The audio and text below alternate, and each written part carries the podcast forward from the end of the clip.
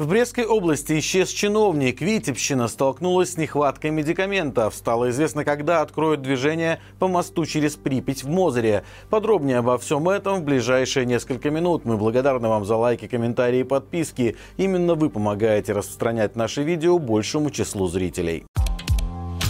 Первый зампред Брестского облсполкома Валентин Зайчук неожиданно исчез. О нем больше нет никаких упоминаний на сайте областного управления. Причем выглядит так, как будто теперь у председателя Юрия Шулейка вообще нет первого заместителя. Соответственно, исчез Зайчук и из графика личного приема граждан и представителей юридических лиц руководством облсполкома. В поле, где должны быть указаны фамилия, имя и отчество, просто пустое место. Упоминания Зайчука сохранились лишь в белорусскоязычной версии сайта. Это все удивительно, ведь еще 10 января он проводил прием граждан, а последнее упоминание в СМИ датируется 24 января этого года. О нем писала СБ «Беларусь сегодня». Зайчук в качестве первого зампреда рассказывал о планах по увеличению дойного стада в Брестской области. Чиновник также был известен тем, что возглавлял Брестскую областную федерацию футбола. Журналистам Реформ Бай удалось найти информацию, что Зайчука задержали за взятку, но официального подтверждения этому пока нет.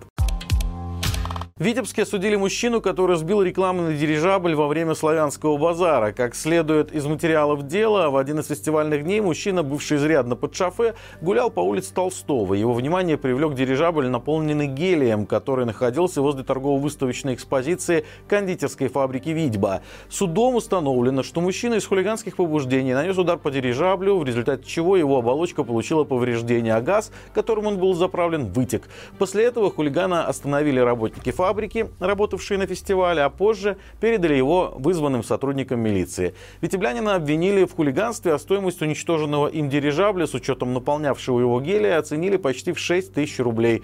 Помимо компенсации ущерба и государственной пошлины, суд приговорил мужчину к 240 часам общественных работ. Друзья, прежде чем продолжить, прошу вас подписаться и поставить лайк этому видео. Только не забывайте о своей безопасности. Движение по мосту через Припять в Мозыре, который ремонтируют с прошлого года, откроют не позднее 7 ноября 2025. Такую дату назвал директор Гомель Автодора Денис Ясько. По его словам, на объекте ежедневно трудятся порядка 50 человек и 20 единиц техники. Одним из самых сложных этапов работ станет снятие мостовой металлической фермы, а бетонирование опор он назвал ювелирным видом работ. Напомним, движение по мосту на трассе Калинковича-Мозырь было закрыто с 26 ноября прошлого года. Так Старый мост был построен в 1958 году. Решение его реконструкции Министерство транспорта приняло еще в 2019. Этот мост второй по длине в Беларуси, один из самых сложных, отмечают проектировщики. Его длина составляет около километра, а всего предстоит реконструировать более 13 километров дороги. После ремонта мост станет шире на 3 метра, а у крайней опоры моста появится многоуровневая лестница с лифтом и въездной зоной. Как выяснил флагшток, на капремонт моста власти планируют планирует потратить 51 миллион долларов.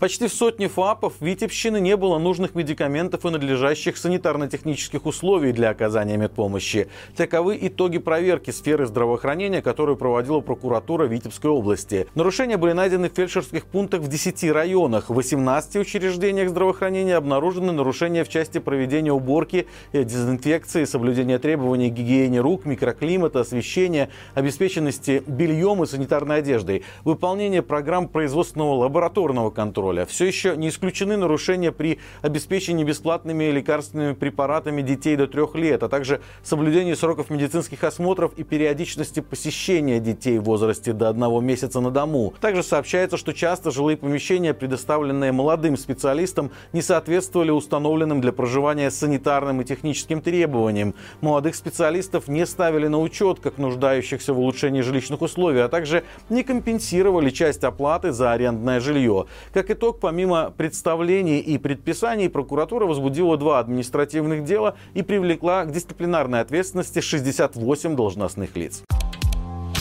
ЦИК уже распределил, на какие избирательные участки с внезапными проверками приедут международные наблюдатели во время выборов.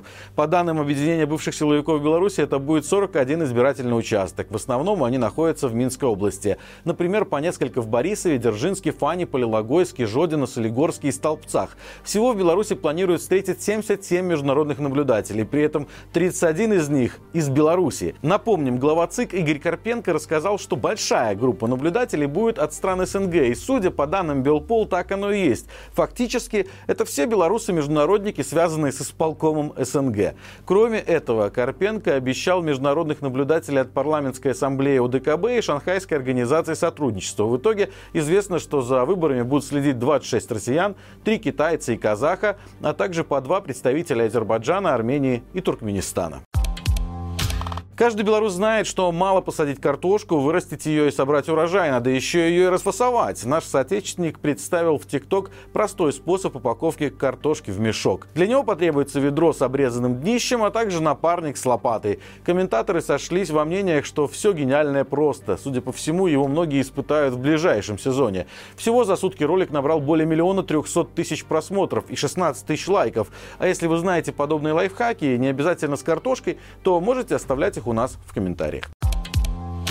Друзья, на нашем канале вышел новый выпуск «Горячего комментария», в котором обсудили с экспертами, как устроена идеологическая работа в образовательных учреждениях и почему белорусы ее игнорируют. Получится ли у режима влиять на молодежь? Обо всем этом можно узнать по ссылке в описании. Подписывайтесь также на наши социальные сети Instagram, Facebook, TikTok и Telegram, где также оперативно можно получать информацию о происходящем в Беларуси и мире, при этом в более коротком формате. До встречи завтра и живи Беларусь!